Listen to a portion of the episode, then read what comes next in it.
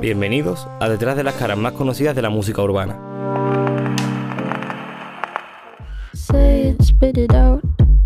En el capítulo de hoy vamos a hablar de Billie Eilish, la estrella revelación del momento. La joven está nominada a 6 premios Grammy y todos y cada uno de los singles que saca son un éxito en tiempo récord. Talentosa, rebelde y única. Billie ha ido creciendo un ritmo imparable en estos últimos años.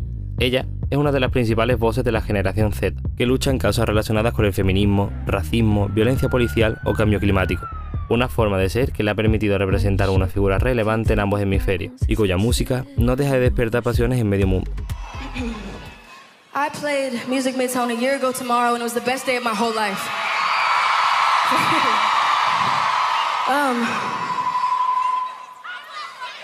and um, thank you guys for giving me the same energy I got a year ago. It really like fucking means so much to me.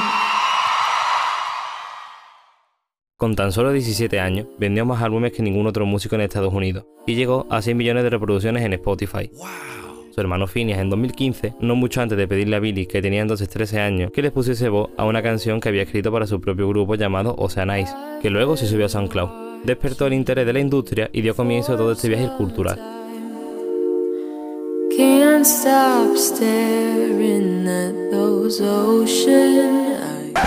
Phineas la noche que terminó el libro de Glanwell, escribió con un rotulador negro, 10.000 horas, en la puerta de su habitación de la casa de sus padres con un recordatorio de ambición y ética de trabajo.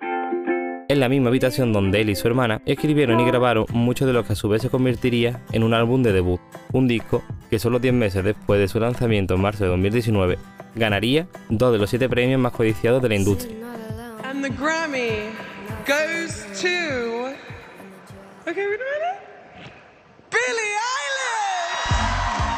La escritora Lil Pelly acudió el término stream bait en un ensayo de 2018 refiriéndose a la idea de crear música que la gente reproducirá y continuará reproduciendo. Billy declaró una vez, es difícil saber cómo luchar por lo que crees a veces. El acoso en línea es quizá el mayor peligro para la salud mental. Es increíble, casi me mato a mí misma por culpa de Twitter hace un par de años. Los músicos de perfil alto, ahora más accesibles que nunca, ya que al fin y al cabo parte de su atractivo es los amigables y alcanzables, que son en muchos sentidos, no están exentos de sufrir este problema, especialmente cuando quieren mantenerse vinculados a su base de audiencia joven. Todo lo que siempre he querido es estar en un escenario y que la gente me anime, salvo un breve periodo de tiempo a los 3 o 4 años, cuando todo lo que quería hacer era hablar de Dios, fui muy religioso durante casi un año.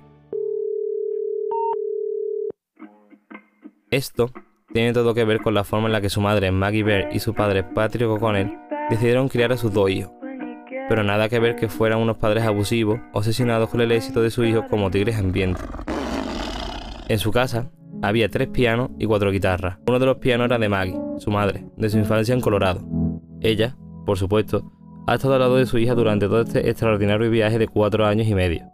Desde el momento en el que Ailey grabó Ocean hasta el día en el que el equipo viajó en secreto a Londres en diciembre del año pasado para grabar nuevas canciones de James Bond con el guitarrista Johnny Marsh y el compositor Hans Zimmer. Maggie estaba tan unida a Eric que, cuando esta comenzó a quedar para jugar con otros niños, sufrió ansiedad por la separación. Su madre le enseñó música durante los primeros seis años de su vida, explica. Ailey cantó en varios tales shows. Su primera vez en un escenario interpretó Tomorrow, del musical Annie. Sin embargo, a la edad de 7 años, eligió Happiness is a War Gun de los Beatles.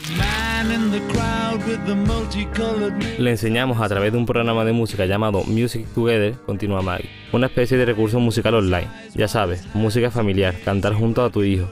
Siempre llamamos música del coche, ese tipo de cosas. Fue por esa época cuando decidimos estudiar en casa. Mi padre era director de un colegio en Colorado. Recuerdo haber tenido una conversación con él y me comentó, bueno, se pierde mucho tiempo en los colegios, y él era profesor, así que simplemente se quedó conmigo. Como tuvieron a Billy relativamente tarde en la vida, querían pasar el mayor tiempo posible con su hijo. La masacre en la escuela de Columbine acababa de ocurrir y decidieron un poco después que debían sacarlo de ese sistema con el que todos están de acuerdo. Un sistema que realmente se implementó para satisfacer la necesidad de trabajar durante la revolución industrial. En realidad, se trata de aplicar el aprendizaje a las actividades cotidianas. Si Billy hacía una pregunta sobre la luna, sacaban la pelota de voleibol y la de tenis y la hacían girar alrededor en el patio, y así se explicaba la gravedad, el sistema solar. Utilizaron una técnica llamada esparcimiento, lo que significa que esparce objetos e ideas, libros y actividades frente a ellos y va hacia donde se dirige el niño. Para Billy fue la danza y el coro.